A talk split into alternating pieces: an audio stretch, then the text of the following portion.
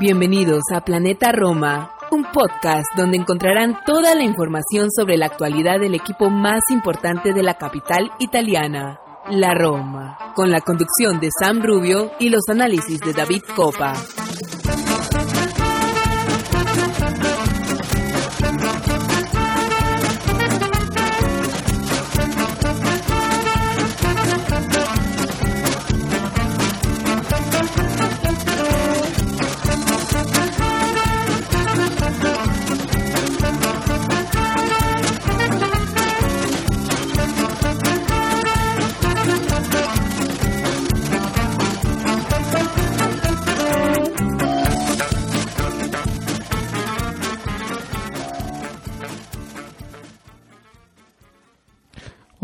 Tal amigos de Planeta Roma Podcast? Eh, sean bienvenidos a una emisión más de este su programa para analizar, hablar y comentar todo sobre nuestra querida llamada Loba.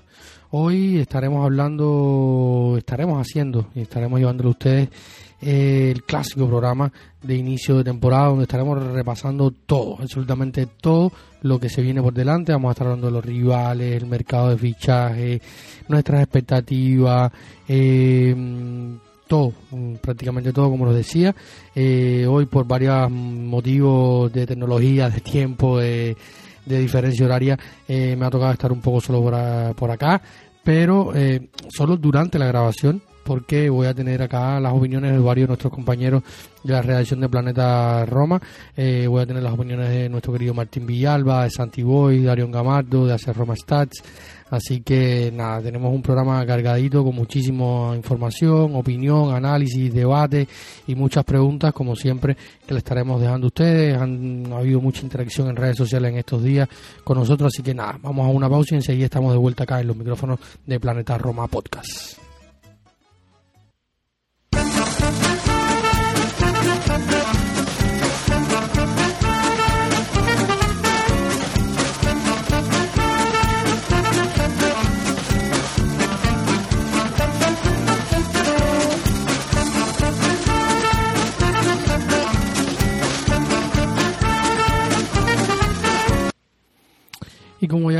Anunciamos, emisión número 202 de Planeta Roma Podcast, segundo episodio de esta temporada 2023-2024. El primero lo tuvimos hace tan solo unos días, por acá estuvimos con Mateo Di Mango y Santi Boys analizando un poquito ciertas cuestiones de calciomercado, más inmiscuidos en el tema del mercado. Estaban llegando Renato Sánchez y eh, Leandro Paredes, que ya son fichajes oficiales, eh, han entrenado con el equipo, apuntan a estar en el partido contra Salernitana. Eh, no de titulares, pero sí al menos arrancando desde el banquillo. Serán dos alternativas que tendrá José Mourinho. Vamos a ver cómo están tanto el portugués como el argentino campeón del mundo. Eh, recordemos que ninguno de los dos hizo pretemporada al menos completa o siendo protagonistas dentro del equipo de Luis Enrique en el Paris Saint Germain. Mm, Renato Sánchez sí estuvo en parte de la gira asiática con el equipo de, de, nuestro exentrenador, del español Luis Enrique. Y eh, ambos en esta última semana llegaron a Champino, la terminal área romana, donde fueron recibidos por más de 100 aficionados y luego pasaron los, eh, habituales reconocimientos médicos. Y este miércoles fueron presentados ambos como eh, jugadores de la Roma con una particularidad eh, Renato Sánchez llevará la, la, camiseta número 20 el dorsal número 20 aquel que llevó en su momento Seydou Keita o más recientemente eh, Madi Camara y eh, Leandro Paredes llevará la número 16 de Daniele De Rossi para mí fue una tremenda sorpresa. No sé, para, para ustedes me dejarán, me dejarán en sus comentarios y sus opiniones en la plataforma de, de su preferencia donde escuchen este podcast. Recuerden que Planeta Roma Podcast puede ser escuchado en todas y cada una de las plataformas de podcasting, desde iBox, eh, también estamos en YouTube, en Spreaker, estamos en Google Podcast. Eh, en todas, en Spotify, que no permite comentarios, pero nos pueden dejar en nuestras redes sociales, en fin, donde sea que quiera que escuchen este eh, episodio nos dejan sus comentarios y sus opiniones si los sorprendió o no la elección de Daniele De Rossi de la perdón de Leandro Paredes de llevar el 16 de Daniele De Rossi en la espalda en esta temporada un número que no se había usado más desde la retirada de Daniele De Rossi que fue desde Roma hasta Boca Junior eh, casualmente donde hay un o sea está muy ligado a Leandro Paredes, son muy amigos. De hecho, eh, decía Leandro Paredes en su primera entrevista tras su vuelta, eh, seis años después de su partida hacia, el Zenit de San Petersburgo y nueve años desde la primera vez que eh, llegara a la capital italiana a vestir los colores de la Roma. Recordemos que llegó en 2014 de la mano de Walter Sabatini, fue primero a préstamo aquí a Verona, volvió eh, se fue a Empoli en un préstamo y volvió a la Roma para luego eh, terminar saliendo hacia el Zenit de San Petersburgo. Eh, Leo va a llevar la 16 de Daniele De Rossi, como le decía, que para mí fue una pequeña sorpresa, pero me da me deja dos cosas muy claras. Una, la gran personalidad que tiene Leandro Paredes, porque sin duda hay que tener mucha personalidad para hacer esto de, inicio y, ha sido una total sorpresa para muchos y porque el gran significado que tiene ese, ese dorsal para nosotros los romanistas. Así que yo creo que me da mucha ilusión. Espero que, su segunda o tercera etapa, eh, más bien en la Roma, sea de la mejor manera posible y esperemos que haga honor a un número y un dorsal tan importante para nosotros los romanistas, así que déjenme en los comentarios su opinión acerca de, esto, de qué creen sobre Leandro Paredes llevando el número 16. Y hablando de calchomercado, o sea, tenemos muchísimo que hablar. Recordemos que, eh, bueno, estoy grabando este episodio ya en la madrugada del viernes 18 de agosto. Eh, tan pronto como esté terminado, va a estar publicado en todas las plataformas y lo podrán escuchar, disfrutar y dejar eh, todas sus impresiones al respecto y eh, va quedando menos, va quedando muchísimo menos para que Thiago Pinto pueda eh, terminar de acomodar las piezas en el carcho mercado. Eh, siguen faltando los atacantes, no voy a venir a dar acá noticias ni eh, hacer crónicas de lo que ha pasado porque todos hemos estado muy pendientes de lo que ha estado sucediendo en torno al calcio mercado, sobre todo pueden informarse siempre en planetaroma.net, en Twitter, en el Instagram de nuestra de nuestra de nuestro proyecto. Ahí están todas siempre las informaciones siempre en vivo tratando que sean lo más inmediata posible porque sabemos que hay mucha ansiedad con, ha habido mucha ansiedad este verano con el mercado de la Roma, sobre todo en torno al 9, el, el famoso 9. Y sobre esto nos preguntaba nuestro querido Franco Borja desde, desde Perú, nos preguntaba qué, qué pasa con el, con el, con los nueve, que eh, llegará algún nueve, eh, la gente confía poco en, en Velotti, que que ha tenido una buena pretemporada, si se quiere. Ha tenido una ya hay que empezar desde el punto de que Velotti ha tenido una pretemporada, cosa que no tuvo la temporada pasada cuando estuvo él terminó su contrato con el Torino, estuvo tres meses prácticamente entrenando solo desde su último partido, que de hecho fue una convocatoria con la selección italiana donde no, no jugó, creo que fue para para aquel para el, partido entre Italia y Argentina, el campeón de Europa contra el campeón de América, en fin, eh, desde ese momento no entrenó más a principios de junio hasta finales de agosto cuando se incorporó en la Roma y empezó a entrenar. Eh, él mismo lo ha dicho varias veces y que se siente muy complacido con esta pretemporada que era lo que él necesitaba y lo hemos visto en una mejor forma. De hecho hizo un gran gol en el último amistoso del verano ante el Partisaní de Tirana, que dicho sea de paso era un equipo que estaba en plena eh, contienda de la Conference League, ha pasado de de, fase y va a estar eh, en la última fase del playoff de acceso a la UEFA Conference League, un torneo que nosotros nos conocemos bien y que disfrutamos mucho de, esa victoria. Y ahí volvió a la Roma Tirana a, realizar el último amistoso eh, de la, del verano eh, contra los locales del Partisaní y ahí hizo Andrea Velotti un gol de muy buena factura, no era, no era nada fácil hacer ese gol y se ha visto en buena forma Velotti. Así que yo, de cierta forma, ya yo creo, lo decía hace unos días en Twitter a alguien que me preguntaba sobre el tema, yo creo que Thiago Pinto y José Mourinho y la dirección técnica del equipo sabía lo complicado que podía ser el mercado eh, a la hora que se lesiona Tammy Abraham en los últimos 15 minutos del partido de, que marcaba el fin de la temporada 2022-2023. Es muy difícil salir al mercado prácticamente sin saldo teniendo que cumplir eh, parámetros financieros del FIFA Fair Play y eh, además pensar en un 9. Un mercado del, del, mercado de los delanteros que en Italia y en Europa se complicó. Había muchos equipos buscando un delantero. Eh, lo conversamos acá en el episodio 201 con, con Santi y con Mateo. Y al final el gol se paga caro. Lo hemos visto cuánto ha pagado, por ejemplo, lo decía en el episodio pasado, el Bayern München por, por Harry Kane, un hombre que, que, que, está súper probadísimo. Eh, pagaban 100 millones, pero por ejemplo, eh, a pesar de que Harry Kane le queda un año solamente de contrato, pero eh, el Manchester United por por eh, por Holium del, del Atalanta que es un chico que tiene muchísimas cualidades y que tiene un margen de crecimiento amplio. Marcó nueve goles la temporada pasada en la Serie A sí tuvo un buen rendimiento y lo pagó 80 o sea eh, contrastando esto sabemos lo, caro que se paga el gol eh, se paga hoy eh, más por lo que será que por lo que se es prácticamente porque es muy difícil entrar en el mercado de los nuevos y este mercado de los nueve se ha complicado muchísimo porque el Atalanta vende a el, Inter tuvo su problema con Lukaku, que al final eh, terminaron fichando a Marco Renato por 10 millones, un, delantero que había estado en la órbita de la Roma.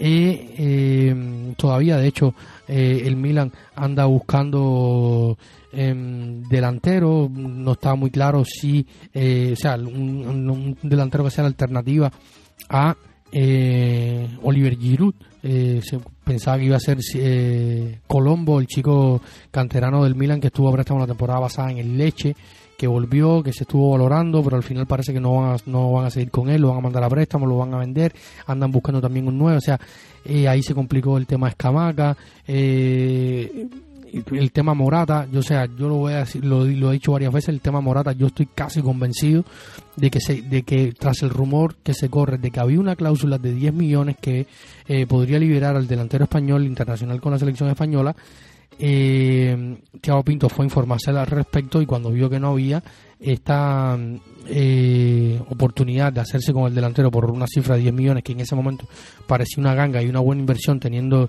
en cuenta el pago de la ficha por la cláusula de los 10 millones y, asumir el contrato podría parecer una buena operación. Luego, cuando se da cuenta que son 20 millones eh, por el pago eh, inmediato de la cláusula del Atlético de Madrid para dejar salir a, a, a, Álvaro, que es un buen amigo de Pablo Dybala.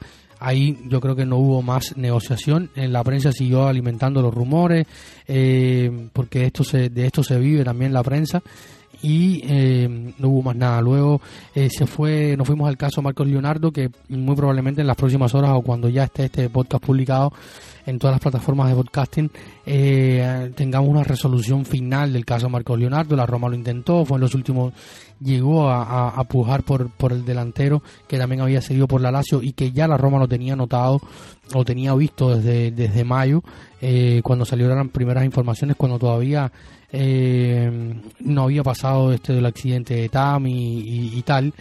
Eh, pero sí se hablaba que el delantero del ex del Chelsea podría ser vendido y, y la, la, las ideas eran buscar dos delanteros, uno de perfil de cara a futuro y uno más afianzado para reforzar la delantera, teniendo en cuenta de que Tamis iba a ser vendido para el FIFA Fair Play, la, la, las plusvalías y tal, que al final nada pudo ser así, se fue, se manejó de otra manera. Y la Roma llegó tarde, se digo tarde porque eh, llegó en el momento en que ya el mercado de fichajes del fútbol brasileño estaba cerrándose, el mercado de pases en Brasil cierra mucho antes que en Europa y esto dificultaba al conjunto del Santos a buscar una alternativa. Han intentado buscar eh, jugadores que están a coste cero, libres. Se habla de Alexis Sánchez, se habló de, de del colombiano Alfredo Morelos. Eh, pero esto no ha permitido que la Roma pueda hacerse con Marcos Leonardo, que se declaró en rebeldía porque el presidente del club Peixe eh, le había prometido salir, al final no le dejaron salir, vendieron a otros a otro chico atacante del Santos, eh, el Washington, que se fue al Chelsea por una cifra similar a la que ofrecía la Roma, pero la Roma tenía problemas con los pagos, o sea, sabemos cómo está la situación económica de la Roma y todo esto lo que ha ido pasando y ha habido mucha nebulosa con el tema del 9. Alguien va a llegar, no sabemos quién, se habla de Duan Zapata, Duan eh, en fin, ya sabemos la situación, quiere seguridad futuro, el Atalanta está jugando un poco con el desespero, pero alguien va a llegar eh, para reforzar el, el 9. Han, han, habido muchos nombres en las últimas horas, William José, Broja del Chelsea, Abel Ruiz, eh, de, del Paris Saint Germain, en fin, yo creo que, que hay que esperar, alguien va a llegar más temprano bueno, más tarde, porque ya es tarde en el mercado, lo ideal hubiera tenido eh, tener a ese delantero hace algún tiempo ya a disposición de José Mourinho para trabajar de cara a la temporada, pero hay que adaptarse a lo que hay, o sea, eh, esto es lo que hay. Y lo digo porque se ha hablado y se ha criticado muchísimo el mercado de la Roma en cuanto a, los gastos o no gastos y eh, eh, estaba claro que iba a ser así. Hace un año estábamos aquí analizando, eh, si mal no recuerdo era con Santi y, con, y con Sam, el, mercado de la Roma al inicio de la temporada, después del último partido aquel contra el Tottenham, que fue la, prueba más real después del, del amistoso contra el Chertas en el Olímpico, la presentación de la temporada. Hablábamos de lo que podría ser el mercado y, cómo podría cuál iba a ser la tónica de los mercados futuros y era esta, fue el famoso mercado de los 7 millones por Seki digo famoso porque después estuvo José Mourinho repitiéndolo toda la temporada de lo que se gastó, que fueron solamente esos únicos 7 millones eh, pagos al Lille por el fichaje del lateral derecho Seki Shelley, que el turco. Y eh, Thiago Pinto, al final, como ha hecho desde que llegó a la Roma, al final de cada mercado, da una mesa de prensa eh, con los periodistas ah, en torno al club, Corriere, la Gaceta, la República, el Tempo, los, los, reporteros de, la, de las radios y tal, explicando y respondiendo las preguntas y las inquietudes eh, que llegan un poco sobre el mercado de fichajes de la Roma y él lo dijo, estamos en una situación económica complicada, estamos bajo la sanción del FIFA Fair Play, que fue un, un, gentleman agreement, un settlement agreement, que al final yo pienso, si, si esto fue un acuerdo con la UEFA para favorecer a la Roma. Si, hubiera, si no hubiera habido acuerdo, hubiera sido una imposición. No sé en qué situación estuviéramos porque realmente han sido bastante eh, difíciles y esto sin duda ha dificultado el tema de, la economía. Una economía que, que, está, que, está mal. O sea, eh, hoy la Roma da pérdidas, a los Fredkin le da pérdidas. Eh, los Fredkin eh, llegaron en un momento, o sea, a, gastar eh, como promedio cerca de 500 mil euros diarios en la Roma para que la Roma como club subsistiera. O sea, los mayores gastos eran dentro de la plantilla, evidentemente. los, costos relativos a personal, lo que sea, los directivos, jefes, jugadores, futbolistas, primer equipo, segundo equipo, femenil y tal, eh, eh, la Roma estaba gastando 182 millones y simplemente eh, eran fueron 200 de ganancia, lo que prácticamente nada prácticamente nada. Y recordemos que hace unos meses en enero se cerraba el peor balance histórico de la Roma en cuanto a pérdidas 219 millones 219.3 millones eh, en pérdida eh, y, es complicado. Los Freaking están tratando de paliar esto de, que la, de que la Roma sea un equipo solvente, que no es una cosa que se resuelve de un día para otro. Y es complicado porque venimos arrastrando muchos periodos económicos graves y complicados.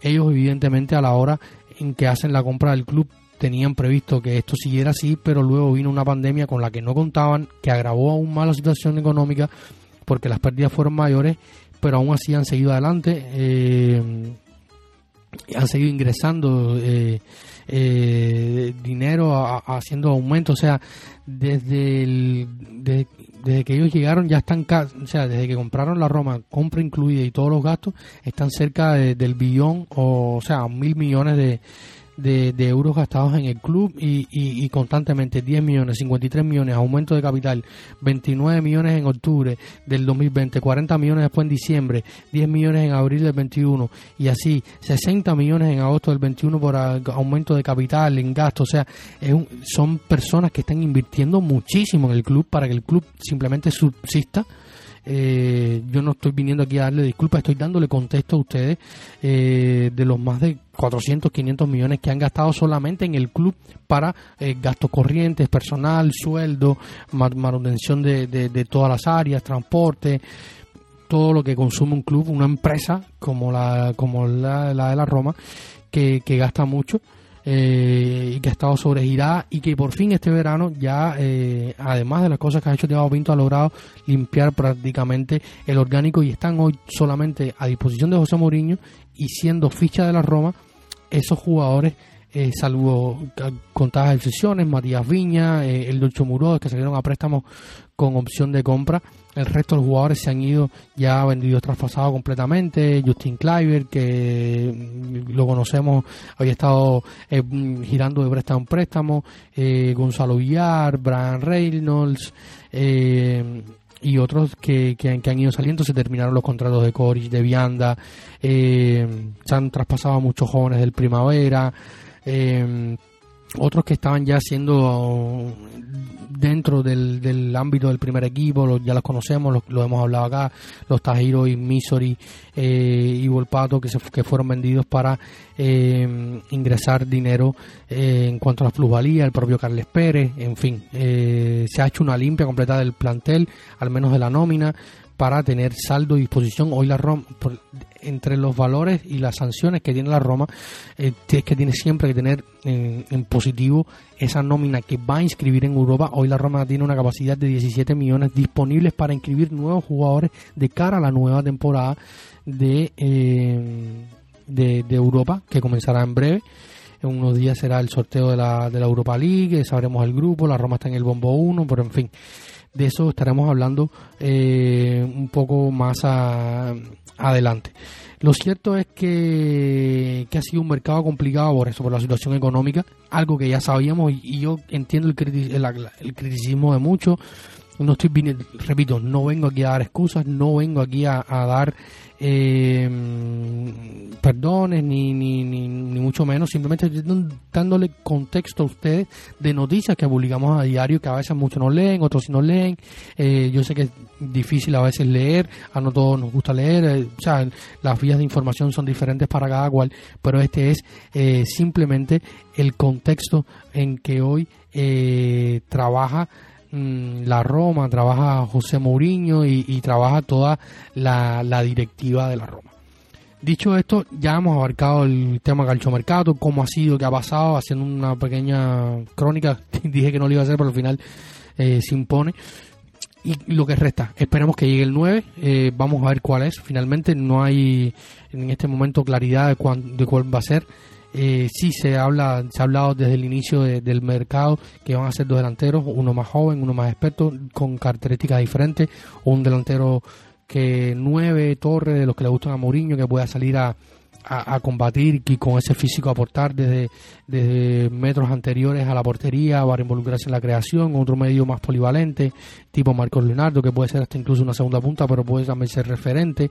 Eh, en fin, va a llegar alguien en algún 9. Luego eh, habló que iba a llegar un defensa para suplir la baja de eh, Roger Ibáñez que se ha ido a la Liga de Arabia en, este en este boom donde todos los jugadores van a, hacer la Liga Saudita y probablemente otro fichaje más. No sé si le alcanzará el tiempo a, a Thiago Pinto para hacer todos estos movimientos teniendo en cuenta que tiene mucho para hacer y el tema del 9 ha sido un escollo grande y que puede marcar o no el devenir de la, de la, de la temporada. Yo creo que, que esto es lo, lo, primordial, ¿no? A, ir hablando, a ir teniendo eh, en cuenta. Así que eh, ahora vamos a pasar al siguiente tema, vamos a pasar al siguiente tema, vamos a hacer una, una pequeña pausa y eh, estamos volviendo para, para seguir comentando lo que podrá ser la temporada de la Roma, la temporada 2023-2024. Así que vamos a una pausa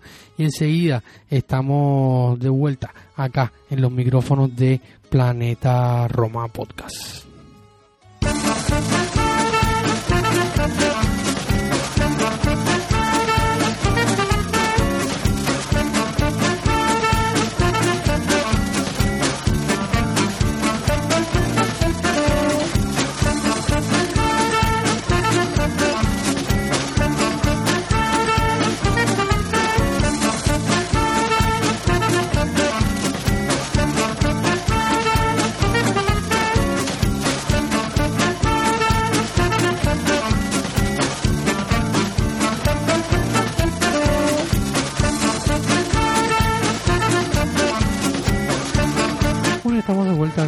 Episodio número 202 de Planeta Roma Podcast. Estaremos hablando eh, ahora sí lo que podrá ser la temporada de, la Roma. Bueno, y para esto hicimos un pequeño, un pequeño juego, un pequeño, una pequeña dinámica para comentar un poquito eh, y interactuar también con ustedes, porque al final es el, objetivo básico de, nosotros, o sea, hablar y comentar y, debatir con ustedes sobre eh, lo que puede ser eh, la temporada de la Roma. Hicimos un pequeño tweet, un pequeño juego. La serie está nada de arrancar ponemos en nuestro Twitter y llegó la hora de hacer los pronósticos sobre la temporada de la Roma. Posición en la Liga, Copa Italia, Europa, mejor jugador, eh, mejor y peor jugador, máximo goleador, máximo asistente y jugador revelación hemos tenido una grandísima respuesta, más de 40, 50 eh, respuestas entre nuestro nuestro eh, portal en Facebook y nuestra espacio en, Twitter.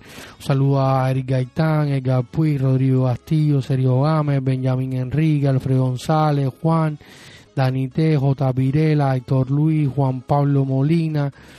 Eh, RB, Jorge Vico, David Montes, Daniel Luna, Iván, eh, Alan Skidrow, eh, Gallardo, Dante, en fin, muchísimos comentarios hemos tenido, eh, Valen Camino también, muchísimos comentarios de, todos nuestros, eh, ustedes, nuestros seguidores, eh, un saludo para todos ustedes, un saludo para todos nuestros, nuestros queridos Patreon, un abrazo a, a todos, un, saludo también a nuestro, a nuestro Patreon más, más reciente, eh, Marcos desde México, gracias por, por sumarte y por apoyarnos de manera más activa y convertirte en un suscriptor de pago. Eh, y apoyar este proyecto Planeta Roma que con tanto amor y cariño hacemos. Y aquí siempre estaremos comentando para analizar, debatir, estamos en nuestro grupo con nuestros Patreon directamente, recuerden que si entran en patreon.com slash planeta Roma desde su navegador o se descargan directamente desde la tienda de aplicaciones desde su dispositivo móvil la app de Patreon, buscan Planeta Roma, eh, se suscriben, van a encontrar las diferentes eh, maneras de, pago y los costos desde un dólar hasta tres dólares con contenido exclusivo, análisis post partido, eh, en fin, y también acceso a nuestro grupo de, WhatsApp para eh, estar en completamente contacto directo con todos nosotros, con toda la reacción de Planeta Roma, con San, con Martín, con Arión, con Mateo, con Santi, ahí siempre comentando, debatiendo, analizando todas las noticias a, a diario, respondiendo sus dudas, sus absolutamente todo lo tenemos ahí eh, al alcance de la mano. Así que si quieren ser parte más activa de, Planeta Roma, no lo dudo, en patreon.com. Y ya Marcos, que es nuestro nuevo suscriptor, ha activado la cábala. Recordemos que de la cábala de Planeta Roma, que sigue, que sigue intacta, es que si cada vez que tenemos un nuevo Patreon, un nuevo suscriptor de pago, eh, la Roma el siguiente partido no lo pierde. Eh, tuvimos varios suscriptores de, de pago que quisieron activar la cábala para eh, la final de la Europa League que al final se intenta porque no perdimos ese partido, técnicamente no lo perdimos, eh, un partido que terminó en empate y la final fue definida en la tanda de los penaltis. Así que eh, nada, en, gracias a todos por, por estar siempre apoyándonos y leyéndonos y compartiendo eh, información. Eh, y simplemente toca analizar los objetivos de la temporada. ¿Cuál es la meta real de la Roma de esta temporada? Clasificar para la Champions, aspirar un título. Yo creo que con José Mourinho al frente no hace falta ni mencionarlo ni decirlo. Eh, las aspiraciones de título están. Y luego una afición como la nuestra, que tiene tanta avidez y necesidad de, de, títulos, eh, yo creo que somos eh, uña y mugre en ese sentido.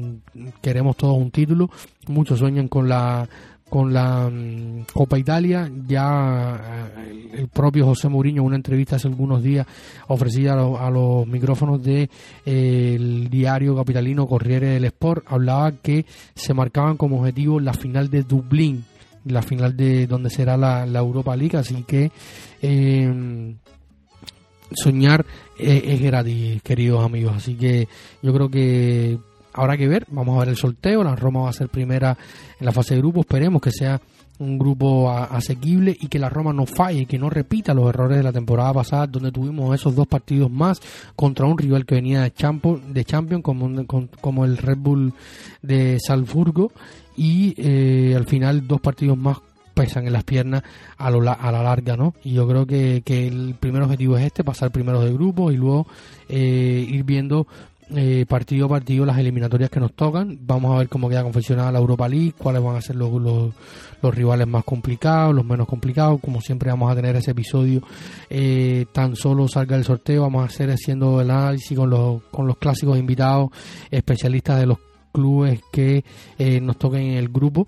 Así que de esto estaremos hablando en su momento. Pero dicho esto, yo creo, o sea, yo personalmente creo que, que el objetivo de la Roma de esta Roma tiene que seguir siendo entrar en Champions, sí o sí, eh, por lo que significa económicamente y porque si bien no hubiera cambiado mucho el mercado a nivel económico estar hoy en Champions si se hubiera ganado la final de la Europa League en Budapest, yo creo que no iba a cambiar mucho más en cuanto a lo económico, pero sí en cuanto a eh, tener un atractivo más que ofrecer a esos, a esos jugadores eh, que estuvieran libres. Por ejemplo, recuerdo el caso de, de, Yuri Tillemans, que también le dio prioridad a seguir en la, en la Premier League y quedarse en el Aston Villa, creo que fue, sí, eh, eh, se quedó el belga en, en, en la Premier.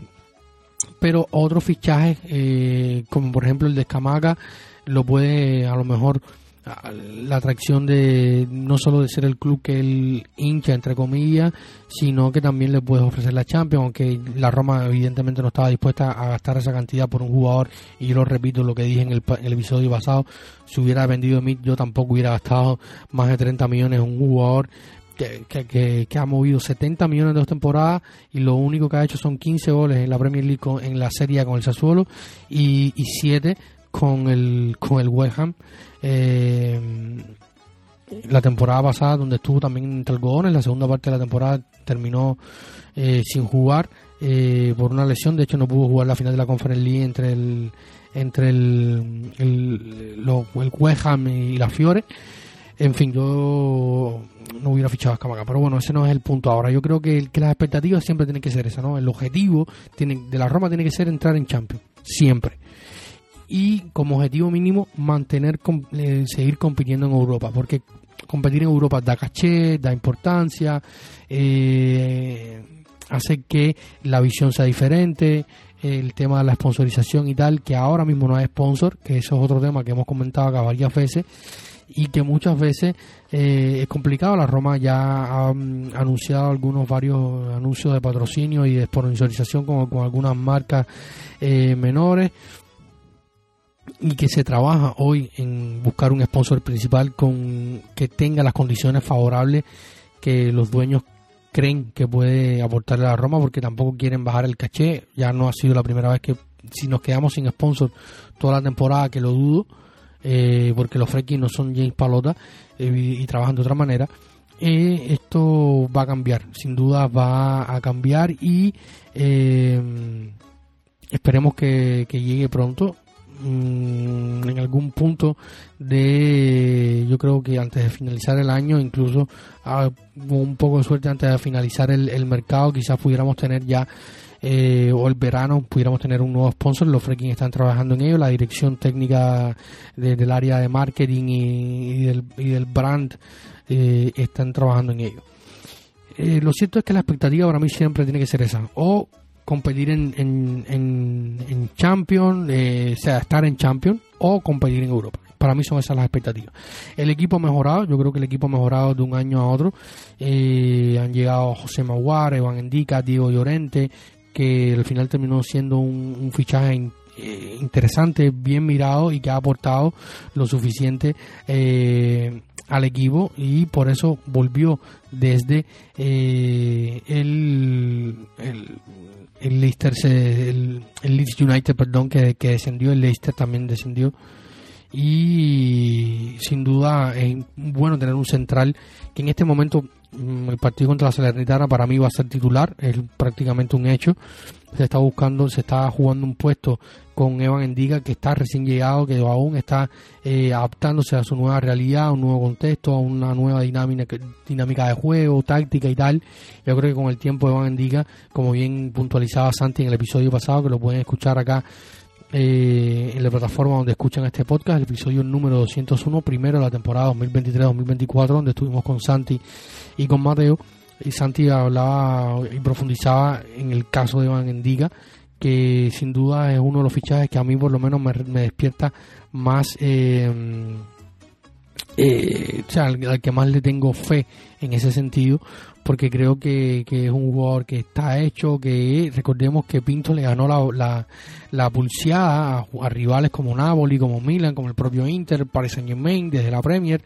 Eh, ya había un acuerdo con él hace algún tiempo, recordemos que sus agentes habían estado en, en la capital, se habían reunido con Mourinho y eh, esto sin duda fue un factor importante. Y como repetía, eh, para mí, o sea, repito lo que les decía, yo creo que el objetivo es entrar en Champions Luego José Mourinho podrá decir que sí, que no, por haber esa disputa que hay siempre entre Thiago Pinto y Mourinho en cuanto al tema de marcarse los objetivos. Yo creo que Mourinho trata un poco de cubrirse. Esta es su tercera temporada. Vamos a ver cómo termina esta tercera temporada de José Mourinho en la Roma es The Last Dance, así como se, eh, como se, se apellida ¿no? el título de nuestro episodio. Ya cuando llevo tanto rato grabando solo, a veces las ideas comienzan a fallar y, y trato de no divagar y ser lo más eh, dinámico posible. Pero bueno, eh, de Last Dance. ¿Será este de Last Dance de José Mourinho? Recordemos que José está en su último año de contrato. Vamos a estar hablando de esto durante toda la temporada, así que, que ajustense los cinturones porque el tema de la prensa con la renovación o no de José Mourinho va a ser largo y tendido. Eh, también está Thiago Pinto con un contrato a punto de vencer. Este va a ser otra de las comidillas de la prensa durante la temporada. Recuerden estas palabras porque de esto vamos a estar hablando muchísimo. Así que que yo repito, mis expectativas es, eh, o, bueno, no mis expectativas, el objetivo es que la Roma entre en Champions. Yo creo que ese debe ser el objetivo de la Roma y el equipo se debe marcar ese objetivo a nivel económico, por exposición y porque hay plantel eh, en teoría. Luego estará como sigue, porque si la Roma sigue avanzando como lo ha hecho en los últimos años en Europa, compitiendo hasta instancias finales, semifinales o finales de, de competición europea, se hace difícil. Ahí entrará en juego el mercado de enero, el mercado de reparación, qué se puede hacer o no en enero, qué movimientos o no puede hacer Tiago Pinto en enero.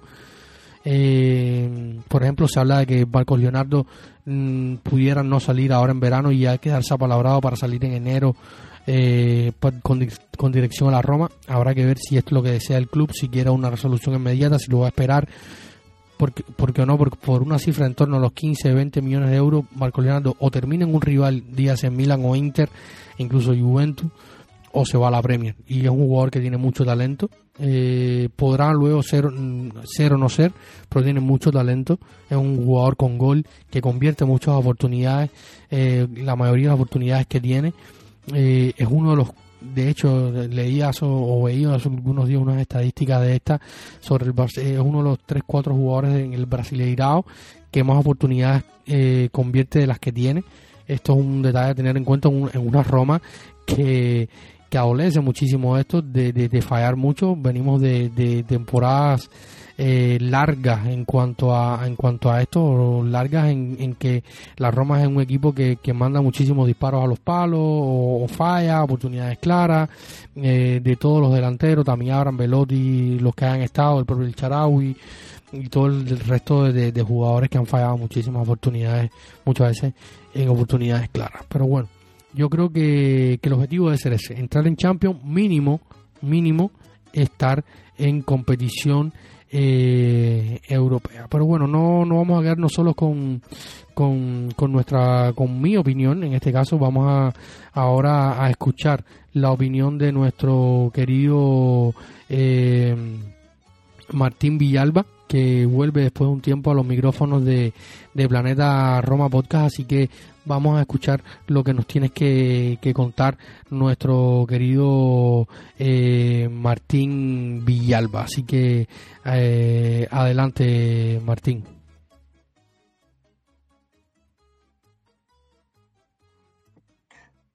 Hola queridos amigos y amigas de Planeta Roma, ¿cómo les va? Eh, les saluda Martín Villalba desde Ecuador.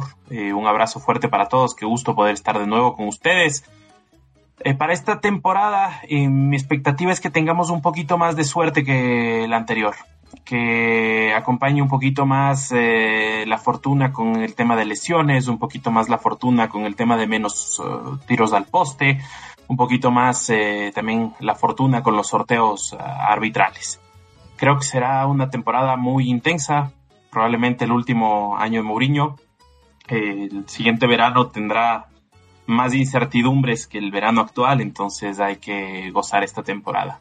Como predicción general, eh, yo aspiro a que lleguemos eh, esta vez sí dentro de los cuatro primeros, em, que avancemos bastante en Copa Italia, eh, espero que lleguemos al menos a la final y realmente este año no nos veo tanto en Dublín. No nos veo en Dublín, no nos veo repitiendo la épica del año pasado en Europa League. Eh, sino haciendo la épica de clasificar a Champions y por ahí pescando algún buen resultado en Copa Italia. Quizá, quizá por fin este sea el año de la décima, sería un bonito cierre de ciclo para Mourinho y para algunos jugadores que seguramente eh, puedan también irse o eh, puedan también ya empezar a buscar nuevos rumbos. Un abrazo para todos, espero que estén muy muy bien. Eh, fuerza que el mercado todavía no se acaba, por ahí tal vez tengamos alguna sorpresa y si no, pasarán los años, pasarán los jugadores, pasarán los dirigentes, pero la Roma seguirá ahí. Saludos a todos y como siempre dice Sam y digo yo que le robo por Saroma. Un abrazo. Un abrazo para ti, mi querido y estimado Martín. Esperemos tenerte pronto de vuelta acá en los micrófonos de Planeta Roma en vivo. Durante la temporada, tenerte aquí en vivo y hablando. También te tendremos en el próximo episodio, sin duda, porque eh, se viene el partido contra la Salernitana y hay una historia muy particular contra, eh, no contra la Salernitana, eh, sino con un jugador de la Salernitana que es un ex Roma hay un par de ex jugadores de la Roma en, en la Salernitana. No voy a decir los nombres, algunos los conocen, otros no. Pero hay uno en particular que tiene eh, una historia muy particular con la Roma y sobre todo con Francesco Totti que eh, nuestro querido Martín Villalba nos estará comentando en la próxima emisión de este podcast. Así que nada, gracias Martín por tus comentarios y tu opinión sobre lo que se viene en la temporada. Y hablando también de temporada y, preguntas, porque nos van llegando algunas preguntas sobre lo que podrá hacer. Y nos preguntaba nuestro querido Iván Morales que, consideran una mejora de resultado al final de esta temporada que se viene. Eh, en qué escenario dirían se mejoró la temporada anterior. Eh, yo creo que sin duda hablar de mejorías de una temporada a la otra, eh, teniendo en cuenta que jugamos una final europea, la segunda consecutiva, la final de la Europa League en, en Budapest, ante el Sevilla, no queremos hablar mucho de eso, pero bueno, y que terminamos Europa un poco y, entrando en los puestos europeos un poco eh, holgados, o sea, no, no, no entramos de una manera holgada en los puestos europeos, sino un poco eh, eh, a, trompicones en la última fecha. Yo creo que sería una mejoría o un título o entrar en cuarta, en, o sea, entrar en, en Champions. Haría que se olvidaran ciertas cosas en cuanto a los anteriores temporadas. Yo creo que para mí eso sería una mejoría Ustedes también pueden responder esta pregunta en cualquiera de las plataformas de podcasting, de podcasting que nos escuchen. Nos dejan sus opiniones, sus comentarios acerca de qué supondría para ustedes una mejoría o no de una temporada o no eh, de una temporada o no a la otra. Así que eh, los vamos a estar leyendo y vamos a estar comentándolo evidentemente por acá en el próximo eh, episodio. también hablando de, expectativas y, y tal ya lo decía Martín, ya lo comentaba yo antes, es la probable eh, última temporada de José Mourinho, ya lo, se lo comentaba antes, vamos a hablar mucho de este tema durante toda la campaña. Y a veces me pregunto qué podría ser o no que cambiara eh, las posibilidades de que José Mourinho no se quede, no sabemos cuáles son las reales, si ha hablado con los Frecky o no, cuál es su, su, su idea y eh, qué valora él para su futuro inmediato en los banquillos o no, sabemos que ha rechazado eh, los acercamientos de la selección portuguesa, la selección de, Brasil, también desde Arabia, la selección de Arabia Saudita vino a preguntar por el Special One, en fin, vamos a ver qué eh, valora el entrenador para su futuro y si los freaking ven a José Mourinho al frente de un proyecto que necesita que sea autosustentable. A veces la figura de José Mourinho mete mucha presión en cuanto al mercado, a salir, a comprar y tal, eh, teniendo en cuenta la situación económica que tiene el club. Así que habrá que ver, se harán sus, sus valoraciones también, como lo decía, está el director deportivo, el director general de la área técnica con contrato a punto de expirar, Thiago Pinto, que ha sido ligado a varios proyectos en la Premier League, Tottenham o Liverpool y por lo tanto esto eh, habrá que tenerlo en cuenta de cara al, al futuro del proyecto y al futuro de, del club. Y también hablando de, temporada, mm, nos llegaban algunas preguntas en nuestro nuestra cuenta eh, de Twitter. Vamos a, a, leerla. Nos, decía el compañero eh, Andy Calcho eh, ¿cuál es la expectativa teniendo solo a Abraham lesionado y Velotti en la delantera? Bueno, la expectativa es que yo creo que Velotti, ya lo comentábamos antes, la pretemporada esperemos que, haya influido en él positivamente y la expectativa es esta, ver cómo reacciona el, Galo, un hombre de más de 100 goles dentro de la Serie A, eh, con una pretemporada y un trabajo previo hecho de cara al inicio de la temporada, si puede o no estar fino de Caragol. Yo creo que esta es la, la mayor expectativa.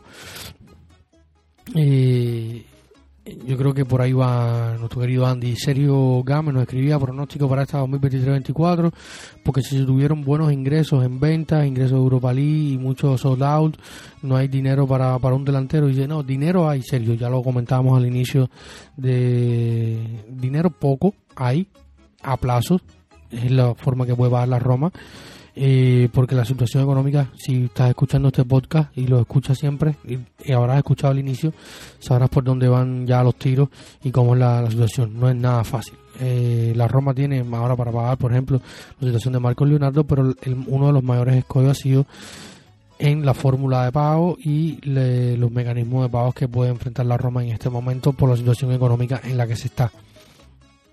Más allá de que se haya vendido más o menos eh, jugadores y que haya cierta eh, colchón mínimo pequeño para hacer alguno que otro fichaje. Yo creo que, que esto ya está claro, lo hemos hablado bastante en este episodio de nuestro podcast. Eh, la fortaleza de la Roma. ¿Qué podemos esperar del ataque? Ya lo hemos venido hablando. También habrá que esperar que se cierre el mercado, si hay más refuerzos eh, o no en el ataque y continuará siendo la defensa la columna vertebral. Esto es una de las preguntas que nos hacemos todos. Sale Roger Ibáñez, pero se mantienen en Molin y Mancini. Llega Evan Indica, Estadio y Orente, que no estaba al inicio de la temporada pasada. Hay un hombre como Rasmus Christensen que muchos han puesto en esta eh, pronósticos pretemporada que decían que iba a ser uno de los peores fichajes. Hay que esperar a ver cómo se adapta. El danés es un hombre que mm, él se ha declarado o se ha autodescrito como una persona que siempre lo va a todo en la cancha y llegó también de jugar en la Premier League de central, puede ser una alternativa para la, para las líneas centrales. Eh, yo creo que el punto central, el punto vital de esta Roma va a seguir siendo la defensa, con gente como Smalling o Monchini, sobre todo Smalling que ya tiene un año más de eh, un año más de vida, un año más en las costillas, en las piernas. Eh, esperemos pueda aguantar, esté sano y con la llegada de Indica y Orente, el propio Christensen, puede haber alguna cierta rotación. Esperemos si llega un otro central y pueda darle eh, refresco al inglés José Mourinho para que en, el punto más álgido de la temporada esté en buenas condiciones el inglés y pueda eh, aportar más. Yo creo que, que teniendo en cuenta el, punto, o sea, todo analizando por perfil por perfil por, por perfil, jugador por jugador, la defensa yo creo que sigue siendo eh, la base de este equipo, de gente muy experimentada que ha crecido con, durante el proyecto de José Mourinho, durante estas etapas, eh, incluso desde antes han venido mostrando un crecimiento más en este caso Gianluca Mancini.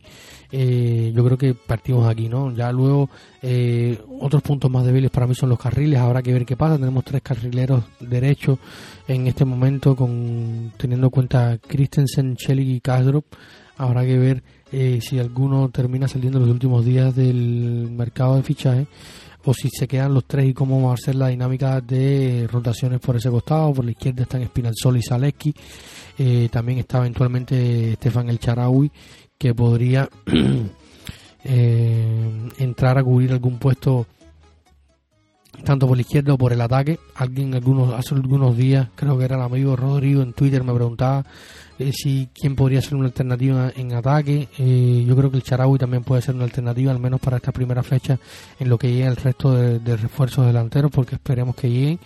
Eh, también dependerá que Charaui pueda jugar más o menos minutos en ataque, la salud de Spinazzola y Zaleski, que ambos no fueron los más sanos la temporada pasada. Zaleski empezó la temporada lesionado eh, también pensando un poco en el Mundial, fue una temporada complicada la pasada, con una pausa de más de 50 días por el medio, entre noviembre y enero, con el tema del Mundial en Qatar. Se empezó antes eh, y esto evidentemente cambió muchas dinámicas de preparaciones, cargas de física, eh, tonos musculares y, eh, entrenamientos y reentrenamientos para los que fueron, para los que no fueron, y esto evidentemente cambió muchas cosas. Esperemos que si Spinazzola y Saleski están sanos y pueden eh, competir todo el tiempo entre ellos por un puesto en la izquierda, quizás el Charaui pueda ser más un arma para José Mourinho arriba en ataque con, con Velotti o con alguien más que llegue. Así que, que esto estará por, por verse y que eh, ya hemos hablado de eh, de Dybala, de, ya, Dybala es el jugador estrella de este, de este equipo, no hay mucha duda de eso. En estos, en estos días probablemente cuando se acabe el verano eh, empezaremos a hablar de renovaciones, ajustes salariales y tal, algo que se ha venido también comentando en los primeros días de verano. Así que vamos a ver eh, cómo evoluciona el tema de eh, eh, el mercado y también las renovaciones, incluidas la de eh, Pablo Dybala. Pero bueno, eh, vamos a seguir hablando sobre expectativas de la temporada porque eso va este este programa y ahora vamos a, a escuchar la opinión de nuestro querido Arión Gamardo de AS Roma Stad que nos va a comentar cómo ve él la temporada de la Roma y qué espera para eh, este año que va a ser sin duda muy importante, sobre todo teniendo en cuenta de que, como lo decimos, puede ser The Last Dance de José Mourinho. Así que bienvenido una vez más a los, los episodios de Planeta Roma Podcast, nuestro querido Arión Gamarto.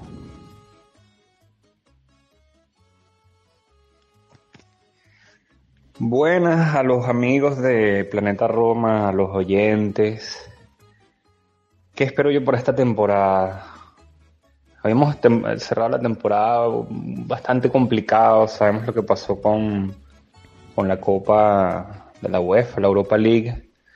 Ese robo que sufrimos, que bueno, no solo era ganar un trofeo, sino era entrar a la Champions League y todo ese dinero que, que nos entraba, dinero que nos está faltando y bueno, para la cereza en la torta fue la lesión de Tammy Abraham que estaba casi vendido a Aston Villa hemos visto como hemos sufrido muchísimo para tratar de completar el, el equipo. Habíamos empezado muy bien con la llegada de Aguar y Endica, dos refuerzos que sobre todo Aguar parecen de lujo, por así decirlo. En el frente de las sesiones hace poco fue que logramos vender a Ibáñez, lo que abrió un, un poco de dinero fresco. Y apenas, bueno, nos llegaron hace dos o tres días Leandro Paredes de vuelta al equipo y, Renato Sánchez, que bueno, yo creo que era un objetivo declarado hace mucho tiempo. Ya empezamos el contra la Salernitana y el único delantero nueve de punta que tenemos es Velotti, un jugador que, que bueno, sabemos que no metió ningún gol el año pasado, este año sí pudo hacer la pretemporada pero bueno, es un poco arriesgado. Es verdad que, a la hora de la chiquita Dybala podría jugar como un falso 9, el mismo El Sharawi, está Solbakken. Algún tipo de solución hay, pero, pero bueno, es un poco arriesgado y yo creo que ahí el mercado falló porque todos sabíamos eh, que necesitábamos un 9, un delantero después de la lesión de Tammy Abraham. No es algo que se tuvo que, que, virar, por así decirlo, como si pasó cuando Seco al final fue que se decidió irse al Inter de Milán. Entonces hubo que hacer ese mercado de reparación como en algún momento el director Thiago Pinto lo definió, por lo cual esta temporada la veo complicada. El Inter, sí, para mí siempre ha tenido el mejor plantel, el Napoli viene fresco campeón. Es verdad que perdieron a, su técnico estrella, a, su defensa titular, pero, pero yo igual veo que tienen a, Víctor a, y a, bueno, el jugador este, el georgiano, que es complicado su apellido. El Milan hizo un supermercado gracias a la venta de Tonali y la Juventus no tiene eh, Europa, por lo cual yo veo complicadísimo a día de hoy terminar en el cuarto lugar. Venimos de tres temporadas en las cuales sextos, séptimos, es verdad que bueno, en Europa sí nos ha ido bastante bien. Ese trofeo de la Conference, eh, la final del año pasado, pero aquí ya se está haciendo, bueno, ya desde hace dos o tres temporadas muy, muy urgente, vital para nuestra, nuestras arcas, por así decirlo, clasificarnos a, esa Champions League. Estamos dando igualmente pérdidas. Este, a día de hoy no tenemos un patrocinador eh, en la camiseta. Por lo cual, mira, voy, voy con expectativas bajas para esta temporada. Yo creo que, mira, vamos a repetir un sexto lugar, máximo un quinto. A día de hoy yo no nos veo, sinceramente, eh, compitiendo por ese cuarto lugar. Obviamente, como siempre, preferiría que, que me equivocara. Pero bueno, voy bajo, sobre todo porque veo que el, equipo todavía le faltan piezas esenciales, pero tampoco yo pido la crucificación de, Pinto porque ha sido eh, la UEFA misma con, su fair play financiero como nos ha atado de manos. Eh, varios de nuestros jugadores no, no, tienen mercado, son, bueno, ha sido complicado. Por lo cual analizar en cuatro minutos todo es difícil, pero bueno, al final mi conclusión es que partimos para un quinto sexto lugar con el equipo que tenemos y, con la necesidad de, enfrentar tres competiciones. Pero bueno, mira, muy contento que finalmente va a empezar otra vez la serie, la serie A, volver a ver a nuestro equipo. Así que bueno, les mando a todos un abrazo, esperando que, estén teniendo un buen agosto, unas felices vacaciones un abrazote y siempre Forza Roma.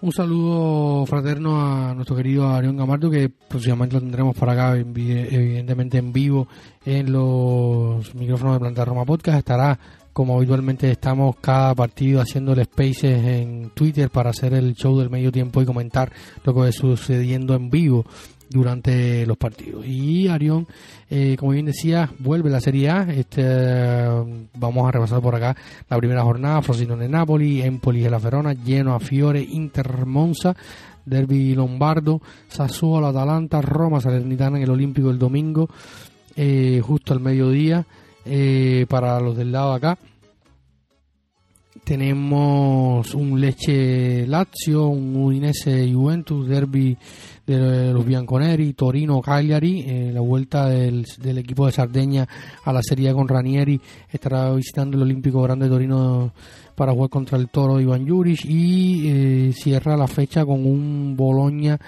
Milan en el Renato de Alara de Emilia Romagna. Esta es la primera fecha de la Serie y decía Arión algo muy interesante que es la posición de la tabla. Eh, yo creo que eh, también la Roma debe estar por ahí quinto, sexto, dependiendo de hasta dónde pueda avanzar o hasta dónde avance en Copa Italia o eh, en la Europa League hasta donde llegue.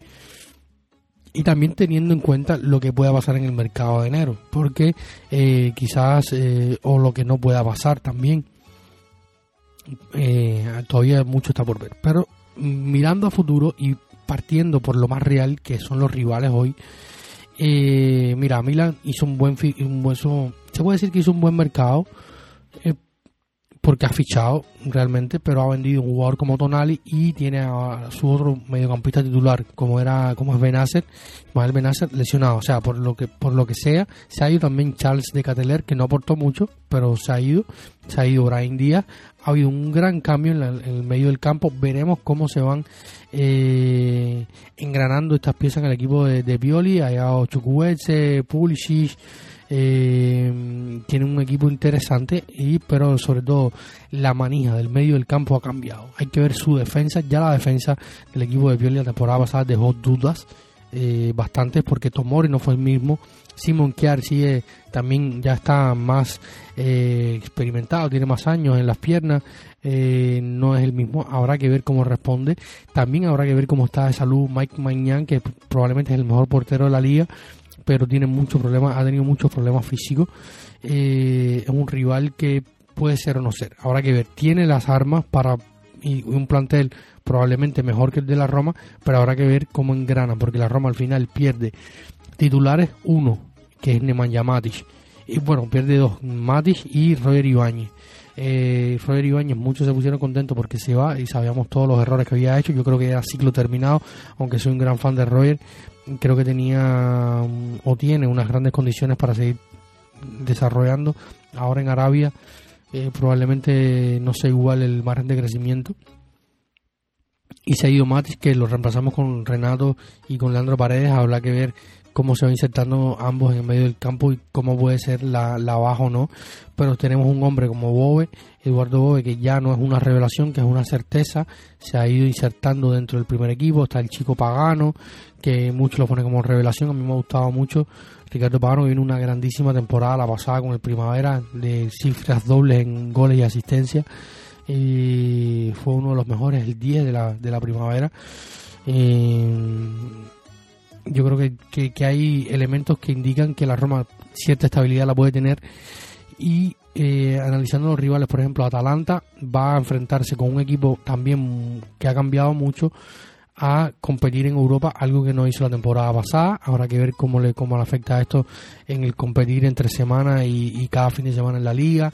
Eh, luego está la Juventus, que sí, como decía Arión, tiene la ventaja de que tiene un buen plantel y que no va a competir en Europa y va a estar solamente concentrado en la liga. Y esto puede ser una ventaja para el equipo de Maximiliano Allegri. Luego está el Napoli, que ha fichado poco a día de hoy, un par de fichajes cuando más ha cambiado el entrenador, ha cambiado el director deportivo, son el actual campeón, pero mantienen a Oshimen, a Kravachkelia. Eh, yo dudo realmente que puedan repetir el, título. También dudaba la temporada pasada que fueran campeones, pero al final terminaron siendo campeones, pero eh, las cosas como son. Eh, la duda está y creo que es válida para todos. Luego está la Lazio, que va a tener que competir en Champions, una competición mucho más exigente que en el primera parte de la temporada pasada eh, la Lazio jugando Europa League eh, sufrió mucho las dos competiciones. Vamos a ver ahora una competición con un grado nivel más alto. Si puede competir bien, cuánto le afecta eh, competir entre semanas en Champions y luego jugar en Liga. Eh, está el Inter, que para mí es el mejor plantel de la Liga. a pesar de que ha perdido a gente como Lukaku, Skriniar, Brozovic. Y Edin Checo, por ejemplo, ahora tiene una banda izquierda que para mí es muy potente, eh, con Carlos Augusto, que fue uno de los mejores laterales izquierdos del año pasado con el Monza, tienen a Di Marco, eh, están buscando un central, probablemente a lo mejor puedan llegar a hacerse con Pavar para completar esa línea defensiva con Bastoni, con Debray, con, con Sherby.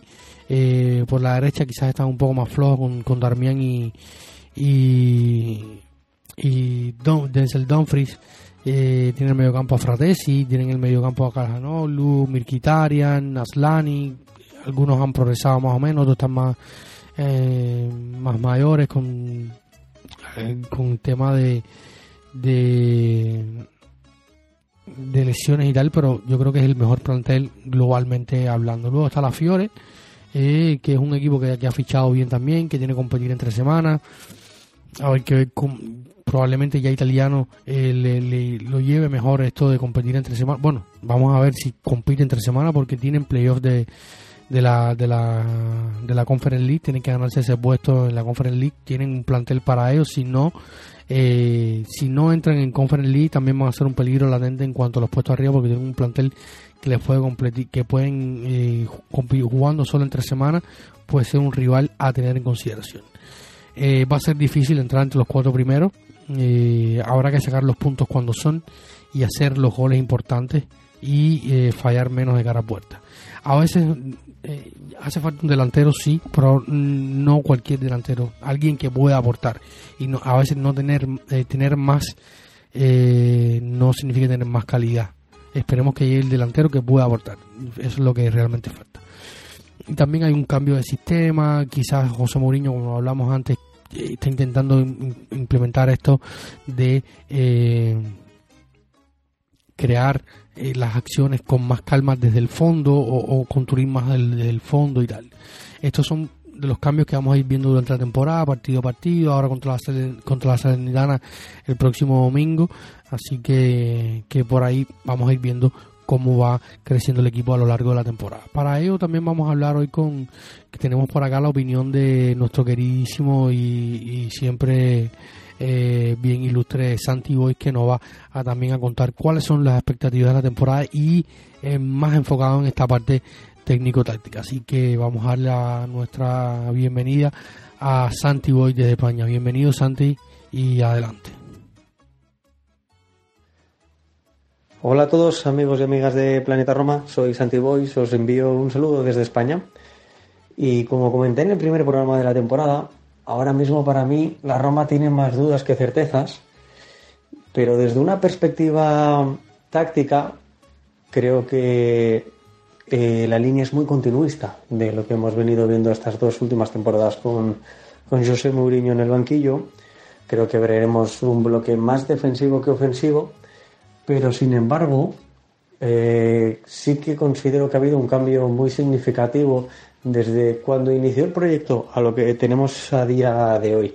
Creo que la calidad individual y técnica del equipo se ha visto aumentada en estas dos últimas temporadas. Evidentemente, la contratación de Dybala eh, mete un push eh, muy importante en este sentido y, para mí el hecho de, contratar a War y la variante táctica que hemos, que hemos visto en el equipo en esta pretemporada es otro elemento muy importante. Desde mi punto de vista, ahora mismo, ¿qué es lo que espero de, de esta Roma esta temporada a nivel táctico? es eh, ver una Roma que siga con la tendencia ya marcada en 2023, en el segundo tramo de la anterior temporada, del anterior curso, en la cual empezó a defender cada vez más lejos de la meta defendida por Rui Patricio. Creo que tenemos elementos para ello, pero es que además eh, creo que, como he mencionado antes, la Roma ha ido sumando elementos cada vez más desequilibrados a nivel ofensivo y menos importantes a nivel defensivo. Quiero decir con esto que tanto en los carriles como ahora mismo en el carril, eh, en los exteriores, quería decir como ahora mismo en el interior, se suman muchos jugadores con una vocación más ofensiva que defensiva.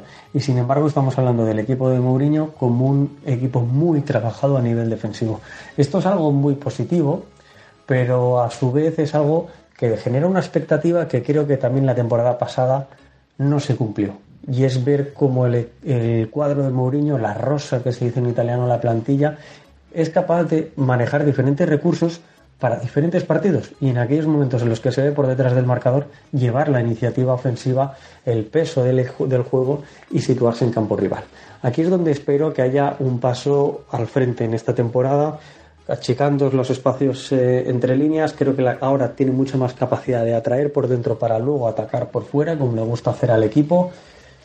Y, y combinar mucho por dentro. ¿Dónde estará la clave para mí? Saber o averiguar en qué momento de la temporada, si es que lo llegamos a conseguir y si es que el equipo de José Mourinho consigue o tiene ese propósito, es cómo situarse en campo rival, qué capacidad tenemos de llevar el balón donde nosotros queremos para perderlo y sufrir menos. Esto nos permitirá no defender en un bloque bajo y defender cada vez a más altura, por lo tanto, que nuestros jugadores, con esa capacidad técnica individual que antes mencionaba diferencial a mi, mi forma de ver, sobre todo en el campeonato italiano, como son los Dybala, Pellegrini, Aguar, toda esa calidad junta y cada vez con menos espacio entre ellos, sea capaz de definir los partidos. Creo que ahí está la clave, creo que esa es mi expectativa, saber en qué momento la Roma es capaz de jugar cada vez más en campo rival. No me cabe la menor duda de que seguiremos defendiendo el área igual de bien que se ha hecho hasta ahora, seguimos teniendo buenos elementos para ello, pero quiero ver cómo la Roma es capaz de avanzar líneas de una forma definitiva. Insisto, ahora tenemos mucha calidad para traer por dentro y generar espacios por fuera para nuestros carriles. Pero no sé si ahora mismo, en este momento del mercado, aún nos falta alguna pieza determinante para atacar los espacios. Un saludo a todos. Forza Roma. Y muchísimas gracias una vez más a nuestro querido Santi Boy, el profe de la táctica aquí en los micrófonos de Planeta Roma Podcast y que siempre nos da muchísima claridad en cuanto a lo que puede verse en el campo, lo que puede traducirse en el trabajo de la semana de José Mourinho en el campo y sobre todo lo que podemos eh, ver en los frutos de en cuanto a resultados y progresión de los jugadores en cuanto a trabajo. Y sin duda se viene una temporada muy emocionante por delante y con muchas emociones, como siempre, cuando eres hinchi y seguidor romanista. Eh, hay emociones, siempre. Yo creo que esto todos somos más eh, romanistas por sentimiento que, prácticamente por elección. Es un sentimiento grande lo que nos une al equipo y esperemos que, que sea una temporada que estos sentimientos sean positivos. Eh, hemos terminado, ha sido un verano complicado, terminó la pasada temporada complicada, pero nada, ahora toca fútbol, toca fútbol cada semana, nuevos, nuevos capítulos y nuevas eh, tendencias se irán abriendo. Vamos a, como lo he, lo dicho antes en el episodio, en este programa de más de una hora y diez minutos, donde le agradezco a todos si han llegado aquí y les ruego me disculpen porque grabar un episodio solo de más de una hora es bastante complicado. He hecho lo mejor posible, perdónenme cualquier error que haya podido tener y gracias una vez más por escucharnos, por estar conectados con nosotros. Ahora seguiremos haciendo contenido, show del medio tiempo eh, el próximo domingo. Vamos a tener también previa, eh, post partido. Eh, contenido está para los Patreons. Si quieres ser un suscriptor de pago de Planeta Roma y apoyar este proyecto que llevamos a cabo todos nosotros eh, para que siga existiendo. Recuerden que nada de este dinero va a nuestro bolsillo, sino eh, para mantener simplemente eh, el costo básico de lo que es tener un proyecto como Planeta Roma, la, el hosting de los espacios en las plataformas de digitales, ya sea las plataformas de podcasting, poder mantener la, la web eh, con su host eh, y, todo lo demás, o sea, patreon.com slash planeta Roma y se pueden suscribir desde un dólar a tres dólares, tendrán acceso a nuestro grupo eh, personal de WhatsApp donde estamos ahí con toda la familia pequeña de Planeta Roma eh, porque somos toda una gran familia, pero esto de la familia más activa que están ahí haciendo un poco, sosteniendo un poco más, empujando un poco más el, el barco. Son ese nuestro pequeño Dybala, eh, podríamos decir. Y hablando ya de la temporada, tenemos Fantasy eh, esta temporada, tenemos también Scorecast que vamos a estar compartiendo compartiendo en las próximas horas el enlace en nuestras redes sociales. El Scorecast no es más que una aplicación y un juego para divertirnos entre todos y para encontrar a nuestro gurú, a nuestro mago, a nuestro Nostradamus de la comunidad Planeta Romanista, eh, a ver quién hace los mejores pronósticos y quién suma más puntos. Y divertirnos un poco siempre y vamos a ir mencionándolo cada, cada jornada, los líderes en, tanto en el fantasy como en el, el scorecard, mandando saludos.